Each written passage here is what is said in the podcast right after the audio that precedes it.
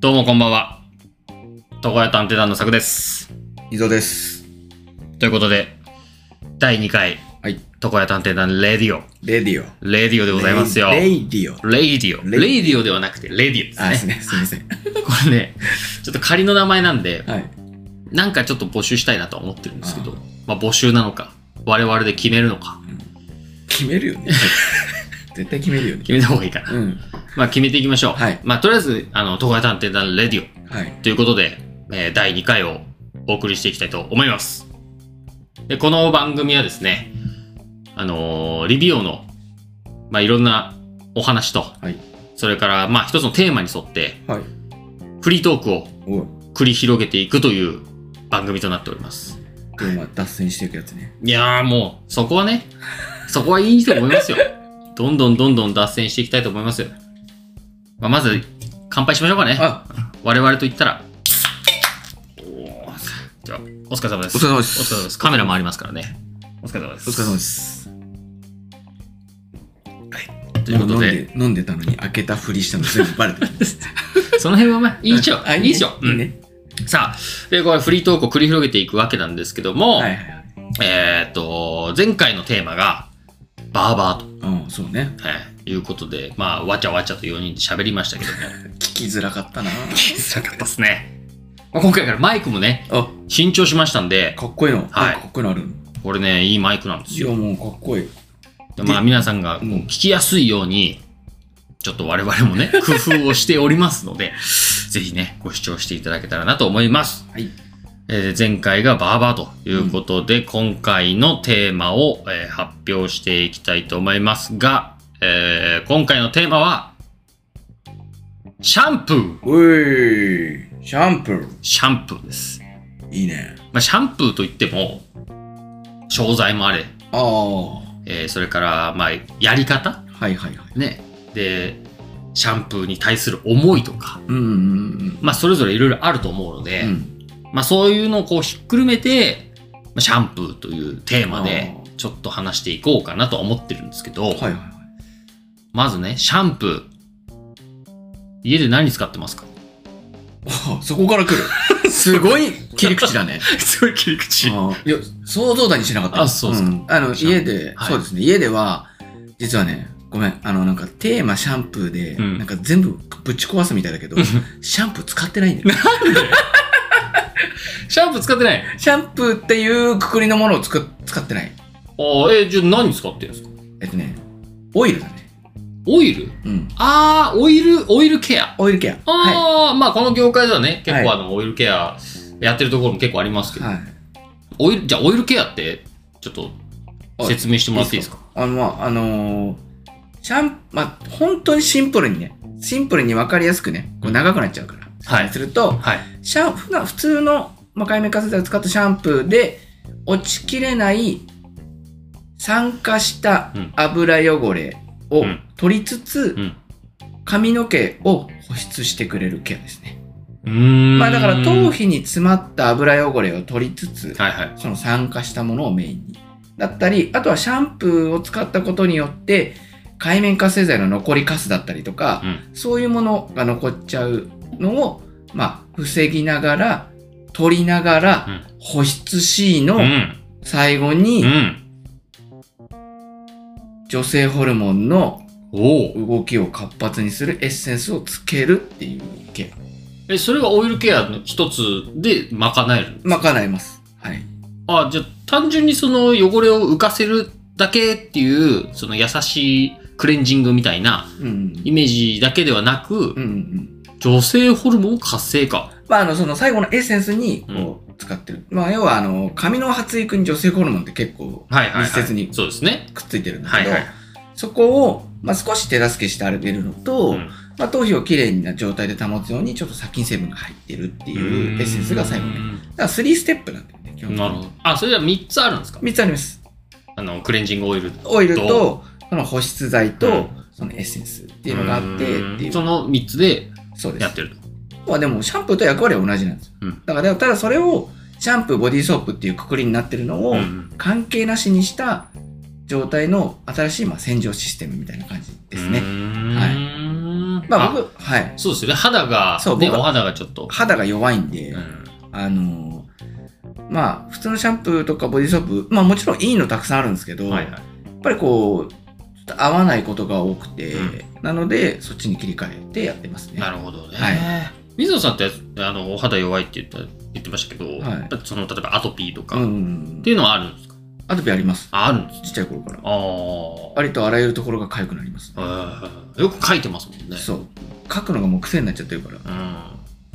そうか。じゃあ、まあ、優しい。シャンプー、洗浄剤っていうわけではなくて、そオうイですル、ねオイルで、まあ、汚れを浮かせて、そうですそうです。っていうことをやってると。そう。あの、油汚れは油じゃないと落ちませんっていうことなんでうんうんまあ、要は、あの、普通のシャンプーにもうん。うん。もちろん油成分入って、それが、要は海面活性剤なので、はいそれで浮かしてあげるっていう。まあ、仕組みは、まあ、似てるんだけど、まあ、アプローチの方向が違うっていうーう。ん。まあ、優しくじゃあ汚れを浮かせてそうです落と。ねすっていう。不必要な油、だから要は、必要な油を落とさないで、あの、不必要な油だけしっかり落として、保湿をしてくれるっていう系ですね。うーん、はいなるほどね。そうですか。うん。まさかこんな切り込み方だと思っていやいや、何使ってんのかなと思って。あ、じゃあ、さくちゃんはシャンプー。僕はですね、あのーまあ、お店でちょっと、まあ、オリジナルのがあるんですけど、うでうちのお店の、ううそう、チェリークラブシャンプーっていうのがあって、はいはいはい。まあ、それはあのーアミノ酸、あ、まあ、アミノ酸あるじゃないですか。うん洗浄成分って、まあ、こうね、いろんな種類がありますけど、うんまあ、ざっくりとアミノ酸、まあ、や要は肌に優しいシャンプーですよ。赤ちゃんでも使えるぐらいのうん。その比率を使って、まあ、汚れを優しく落とすっていうおうまあ、オイルケアとは違うんですけど、まあ、洗浄成分もすごい優しいシャンプーっていう感じですね、まあ、それをこう使ってますだからそういうシャンプーだと例えば全身をこう洗えるとか、うん顔、まあ、もちろん体、うん。では髪の毛も洗うっていうのは使ってますけど、そうねまあ、でも優しい分ねあのーなんていうんですかキュッって感じじゃないんですよああ、好きだよね。僕はどっちかというと好きなんですえけどじゃあ、石鹸 でいいじゃん。いや、まあでも、あの固形石鹸も結構好きです。だから体洗うのは僕実は固形石鹸なんですよ。あでしょはい。俺、大っ嫌いだもん。ええ牛乳石鹸大ファンですよ。あ、で、牛乳石鹸は、唯一、あの、なんだろう、こう。あのー、放送事故になりますよ、いや放送事そ故。うそそうあの、あのパッケージが好き。デザインが。こうえ、なにあ、牛乳石鹸は唯一固形石鹸でも使えますじゃないんん。で。じゃない。あ、じデゃなザいインが好き。デザインが好きうなの、ん。あ、そういうことなんだあの、牛の絵っていう。そうそうそう、青いパッケージで、あの、牛乳石鹸。まあもう有名ですけどね。そうそうそうそう昔からあると思うんですけど。やっぱなんか牛乳とかミルクってさ、はいなんかこう根幹にこう響いてこない ごめん響くっていうのは。なんだろうやっぱほらおっぱい飲んでたから、はいはいはい。やっぱこうあー、なるほどなんて言ねうんだろう。な本能的な部分というか。そう本能的な部分であこうなんかあーミルク牛乳って悪いイメージがーないですね。ないよね確かに。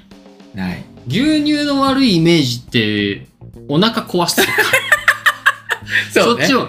でも肌とかには優しそうなイメージ。そうそうそうそうそうあれでも牛乳石鹸ってまあ、牛乳使ってんですかねいや使っ多分違うんでいすやかね使ってるでしょそれ使ってなかったらだってさ牛乳ちょっと牛乳石鹸でしょ使ってるでしょ、いや、原材料名確か見たことないから、牛乳って使ってん、 いや牛乳を使ってるぐらい牛乳石鹸なのか、牛乳みたいな滑らかさで、うん白さで、いや、なんかこう、ふんわり洗い上げますみたいなうんことなのかなとも思うんですけど。いや、使ってるでしょ、今ググってるけど。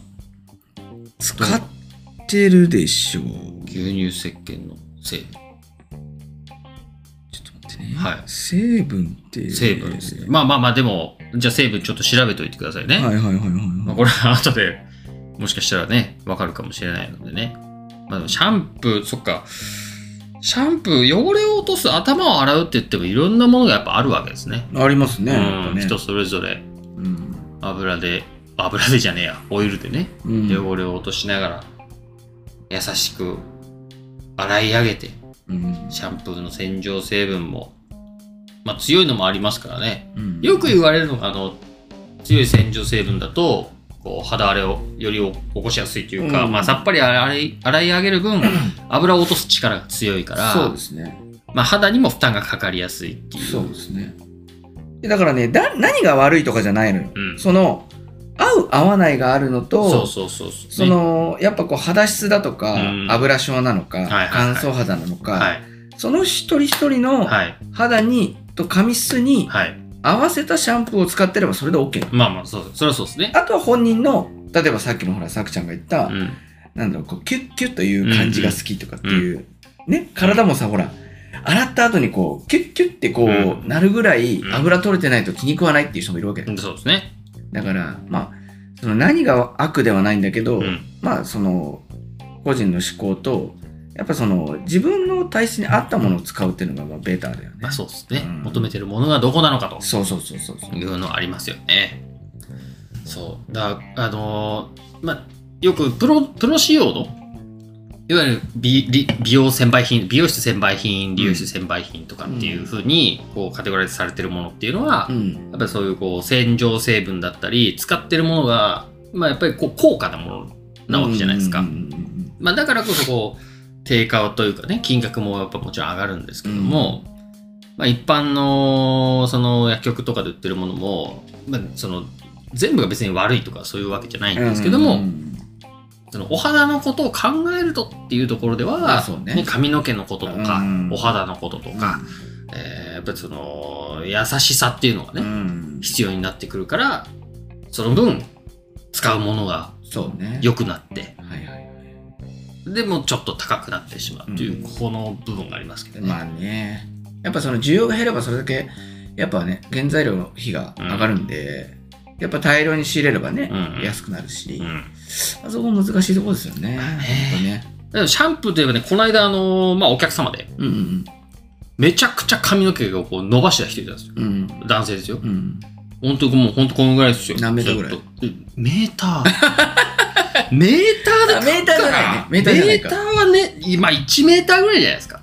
長えな。 1メーターあるから、まあ、すごい、ね。 1メーターぐらいすごいねですよね。はい僕がだってこうやったら、僕が身長173センチなんで、うんまあ、大体この手広げたサイズがいい、ね、自分の身長だとかって言うじゃないですか。あでそうするとこんなないから、あ。まあね。これ半分にしたら173の半分っていくつですか大体、大体。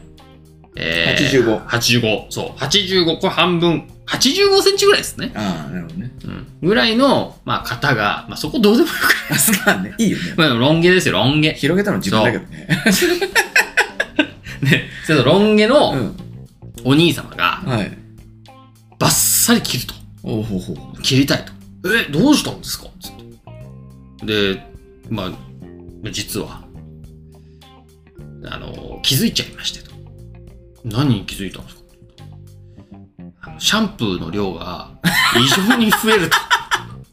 まあ、そうだよね ね。、まあ、必然的にそうですよ ね。ワンプッシュでできてたものが、まあ、できなくなって。できないでしょうね。ワンプッシュでも。はい。でも、毎日伸び、ね、ミリ単位で伸びてくるものですから、うんまあ、いつも通りのものからだんだんだんだん増えてったんでしょうね。うん。 それである時気づ気いづいたんですよ。コスパが 悪い。でロン毛はシャンプーにコスパ悪いから、着る。なるほそどんで、着る決心をして、バッサリ切ってきましたけど、まあ、その時は2ブロックのもう襟足刈り上げですよ。うんもう戻れないだろうな。取れないんじゃないかいや、これあるあるなんだけど、な。うん。みんな、ちょっとずつ、あもうちょっと短くってなってくじゃん。乗ってきある程度のあーで長さまもうでん確かに確かに。ある切り始めるとね。そううんうん。今まで、まあ、あのー耳かかってるぐらいの長さで、ミはいディアムぐらいの長さではいやってた人が、ちょっと刈り上げてみようかなって言った瞬間にもう多分スイッチが入るんだけど、うんうんうん。 あの、だんだんと、あ、次来た時にもうちょっと横短くていいみたいな。ああー、ありますね。うん、伸びるの早いから、はいはい。上ももうちょっと短くていいみたいな。ああもうあもうちょっと、もうちょっと薄くていいみたいな。色見えていいみーたいいな。や、あるあるああ、る。でも、上ももうちょっといっちゃっていいよ。坊主やんみたい戻るべきところなにね、戻ってしまうっていうね。戻ってしまう。あーわかるなあるあるなんだけどねそう一回切っちゃうとねうんなっちゃうんですよねでもちょっとしめしめって思わない。まあやっぱり、うん、まあ僕自身もね、まあ得意としてるものがね、うんロングよりもあやっぱうりんシショーョートトで,、ですすねし、まあ自分自身でも感じる時はあるんですけど、やっぱ長い時に、まあ僕もそんなロン毛ないですけど、うん髪長いのをちょっと切るとかう、ん。でも切っても、まあその時はいいんですけど、すぐ気になるじゃないですうか、ん。長さとして。で、まあ量もね、増えてきたりとかうんうんあまあ、うん、もうなんか、納得いかなくなってます ね。いや、それは、そう。それはね、さっきちゃんの性分だと思うよう。ん、まあそうかな。あとは、まあ、そうね。まあ仕事的に言えば、周期はやっぱ短くなるわけそうそうそそううそうそう、そういうこと。そういうのはやっぱありますけどそ、う。うん早くね、こう、あ、借り上げあるあるなんだけど、うん借り上げ、初めて借り上げた人と、うめちゃめちゃ気になるの早くなるよん。ね。なります ね。だからよく最近だとフェードしたりとかね、ねもう本当に2週間に一遍とかうん、もう2週間だね。うん、多い人は本当週1でね、あの切りますし、まあ維持するっていう部分でやっぱそのぐらいがね、まうあんベストなんでしょうけども。もう最近聞いた人の中では3日で切る人がいたけどね。い 3日や、俺じゃないよ。俺の知り合いのね。ええ、俺言っちゃった。どこ切 んのっていや、まあ実際そうですよね。だからでね本人しかわからない領域だそかうそうら、僕らとしてはね、3日で切りに来たら、え、どっかなんか長かったっす そうそうそうとか納得いきませんでしたっていう手直しレベルなんだけそうどそうそう。だけどね、まあ、いや別に3日で切りたいからっていうか感覚で来てくれるんだったら、まあそれはありがたいですけまど、あ、ありがたいっいすや、よ。 3日分切るって、でまあ、ああいうね、0. 何ミリとかだったうら、ん色彩で見えますけど、い普通のね、普通の耳ちょっとかかるとかで、襟足はまあ、襟つかないぐらいとか、一般的な、一般的なっていうかな、まあ、うん普通の髪型ですよね。うん、ショートね。あれは3日で伸びた分切るっていうのめちゃくちゃ難しいっていいうや、か不可能ですよそうで、不可能に近い。ですよね。あのね、あの、切る、ちょちょっと脱線してますけど、まあ切る、ミリ単位で切るとか、まあ、センチで切るっていうのはう可能なんですけど、あれ、不思議とバランス変わるんですよね。そうだよ同じ1センチ切ったとしても、変わるんですよね。んいや、まあだから、正直言ったらだけど、うんこう、ハサミ、まあ、ベースカットは別として、うんセニングで全く同じところに入れるって無理じゃん。無理無理無理無理。 それは無理ですよ。無理な話でしょ無理無理。だから絶対状態は変わっていくわけ変よ、ね。わってきますね。ね。うん。で、不思議とほら、人間って癖があるから、うん。その日の癖の出方とかでも変わるわけ変よわねります、変わります。だから、全く同じカットって、うんほとんどないんだようね。ん。ないんですよ。ほぼね。そう。だから、シャンプーはう、ん。いいの使った方がいいよっていうゴ話。リゴリに無理やり戻したね、今。ゴリ押しもひどいな、今。相当戻しました。そう。まあまあまあまあ、うんまあちょっと脱線しましたけど、まあね。いいよ、そういそうですうね無理やりの戻し方もありだと思うから。はい。まだシャンプーの質とか、あのーものの良さとか、使うものの、使う人の、その考え方で、うんまあいいも悪いも変わるっていうのが。まあそうだね。まあプロからすると、髪の毛とかうん肌に負担のかからないものっていうのはやっぱチョイスした方がそうですね。いいですよねっていう感じですよね。う。うんん。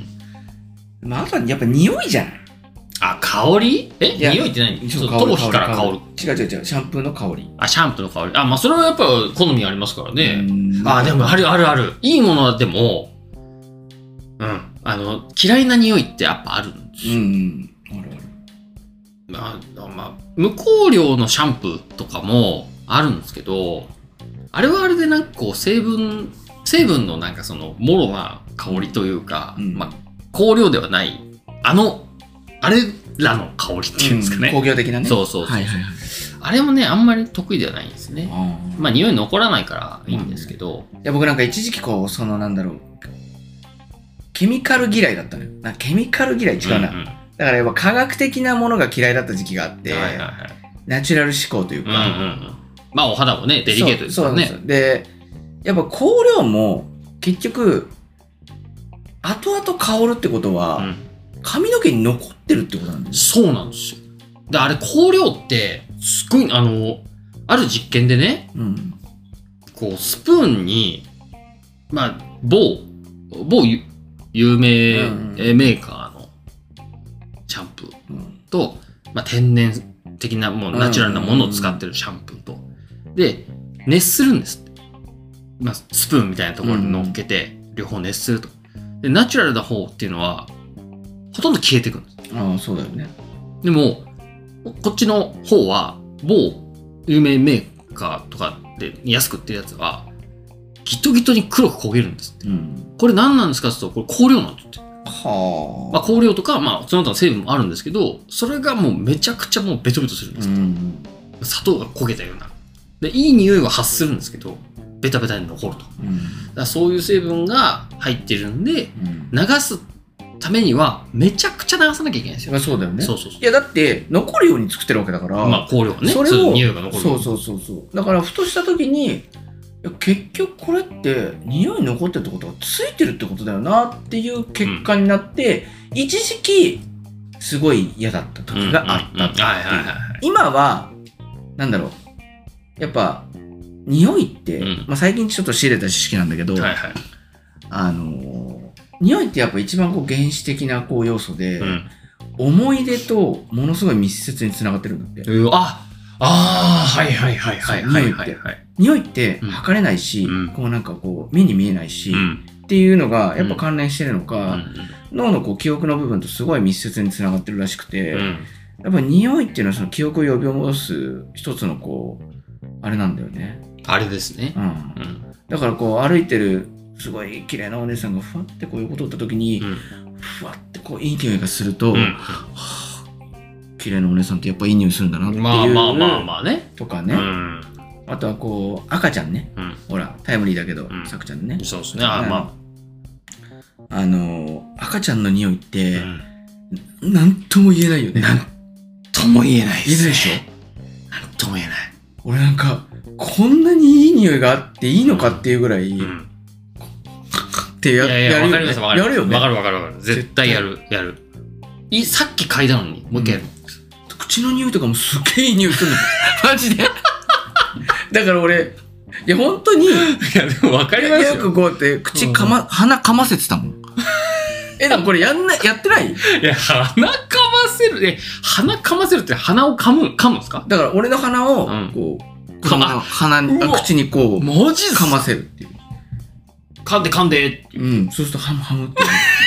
いや、でも、まあまあまあね、父親としては嬉しいですけどね。めちゃめちゃいい匂いす る。なんか一日めっちゃ疲れて帰ってきても、うブワん。ってこあ、疲れが吹っう、飛ぶ。もうなんか、ああ、なるほどね。あの、森林浴とかと同じよ、多分。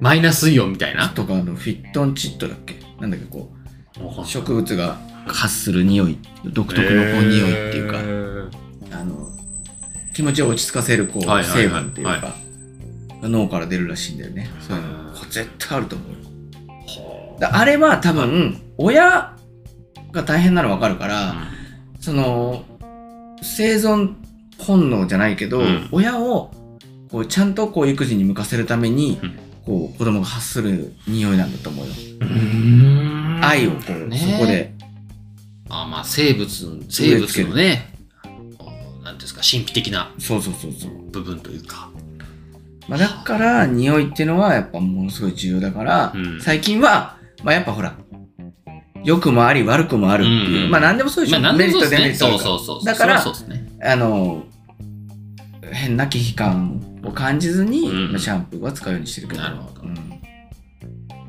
いいですねうんお後がよろしいようまくまとまったでしょいやいやうまくうまくまとまったと思うんですよ、うんいやでも本当ね赤ちゃんの匂いまで発展するとは思わなかったですけどねいやいや、匂いはね、やっぱ大事よ。そうかシャンプーでいうと、まあ、洗浄成分うんまあ、何を求めるかそこが一つ大事だし、もう一個はその香りか。今言ったようにね、香りは、まあ大事う。ん、まあ自分がその香りで癒されるそうですね。ね、人もいますうし、ん、まあ逆に言えばその香りが苦手っていうことでそれを使わない方もいらっしゃいますし、そうですねあくまでリラックスするためのね、そうそうそう。ものでもありますからうね、んシャンプーっていうのは。そうあ髪の毛をこう切りに行って切った後にシャンプーしてもらうとかヘッドスパしてもらうとかっていう時も、あいい匂いだなってこう思う時もあるじゃないですか、ねまあ、それだけでもねそうそうそう何ていうんですかこう技術はもちろんですけど違う観点からというか、癒しがね来るっていうのはやっぱその香りの部分がうん。重要なんだなっていうのはそうですね。今改めて思いましたよう、ん。うまくまとめてくれたね。まとまりましたねこっから話広げたら時間がなくなっちゃう まあ約で我々30分を目安にちょっとこう番組収録をしてるわけなんで、はいはいは。はいいまあ、まだまだちょっと時間はありますけども、まあ、無理して伸ばしてもしょうがないですからね まあでもシャンプーでもねここまでやっぱ広がるんですねまあそうね、うん技術的な要素一切入んなかったけどね。あじゃあ言ってください最後ね技術的な要素うんシャンプー何気をつけますリズム。量両方量じゃお前今、そんな答え出てくると思わなかったやつの答えじゃん今。両方って言ってたよ。ちゃちゃちゃいやすごいなと思ってすごいなって思いま したよ広出てきたなと思っていやでもリズム大事じでゃすよない。やっぱリズムは大事ほんとリズム大一事番そこだと思うんだうよな。んやっぱリズム狂うとねそう。せっかく気持ちいいのにっていうのはありますよねああでもそう考えると俺もリズムかな 出たよ、拾ってきた。リズムかなリズム、まあね。うんリズムはいや、でもほら、本当にメ違うンズだとやっぱ力とかじゃん。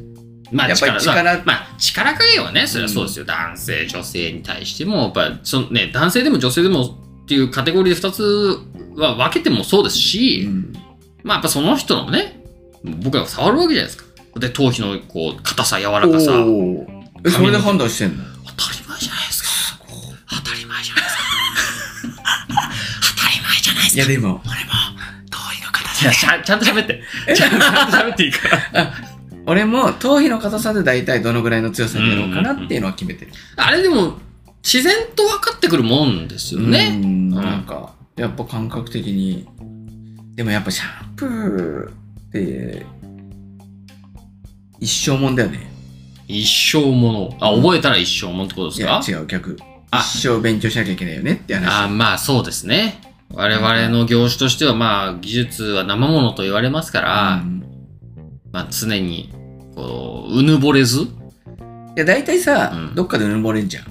まあそうですうね。んでどっかで手抜くでしょ、ちょっと。いやいやいやいやうん手は抜かうん手は抜かないよ。え、本当にいや手を抜こうとして抜いてるわけじゃなくて、そうそう、だから気持ち的に抜けちゃう時があるってそこうそうそとうねだからだから自信がこうね超えちゃった時っていうのはなんかやっぱ出ますよね何かそうね。だからやっぱ、最近また、やっぱシャンプー、ちょっと気持ちよくさせたいな、ちょっと思ってきたもん。がうんねまあベーシックな技術そうそうそうだし奥深いものですよねいや、まあマッサージだからね、シャンプーってもう。マッサージですねうん快感技術、そうそうだから、マッサージはね、本当大事ですよ大事。大事だから料理で言ったらチャーハンに始まりチャーハンで終わるとかあるじゃないですか中華僕は中華やったことないですけどうまいく、あれだね、本当なんか、そこ行っちゃったかっていう例えだったね。なんで いやだってチャーハンってうん、深くないですかいや、深いよ。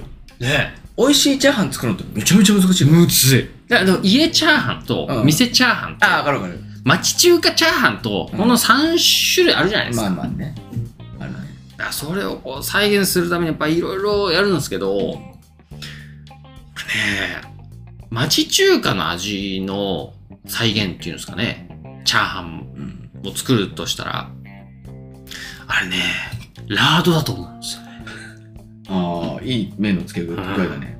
いいろいろチャレンジしたんですよ調味料とか、まあ、作り方もやったりとか、まあ、火力は無理ですけど家だとああ、今俺言おうと思った。うん絶そこは対ね火力だよっそつっうて。だからパラパラじゃなくてもあうまいのあるじゃないですかあるある。味的に、うんなんかねあのあれがないんですよその、まあ、香りとか香り香ばしさねあとなんていうんですかねあの口に入れた時の、うんその味と表現していいのか、まあ、味なんでしょうけど味とこうくくどさというか、うん。まあ、コクって言ったらいいのかわかんないですけど、あれがね、やっぱね、ないんですよね。まあ、あとは、中国人の方がやってる中華料理屋だとうん、多分だけど、中国の調味料を使ってるんだよね。へーまあ紹興酒だったりとかはいはいはいはい。多分、だそこで香りとか風味が違かったりするんだと思うね。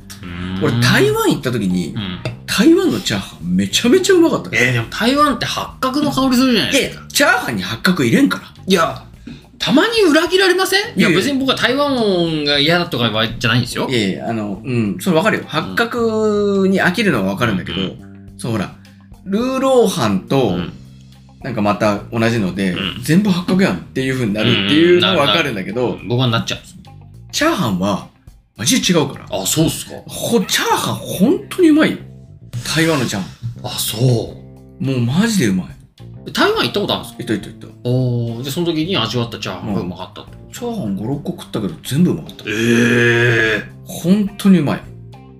あ、そうっすか。あじゃあ、それ聞いたらちょっと僕も台湾行きたくなりましたね。これ本当に台湾に行って小籠ティンタイフォンで小籠包食べようっていう人結構いると思うんだけうんど、うん。チャーハンだと思う台湾に行ったらチャーハンなんだ。台湾に行ってチャーハンだと思う、なるほどね。うん、じゃあ、そういうことで。そ ういうことお後がよろしい、またね、話が。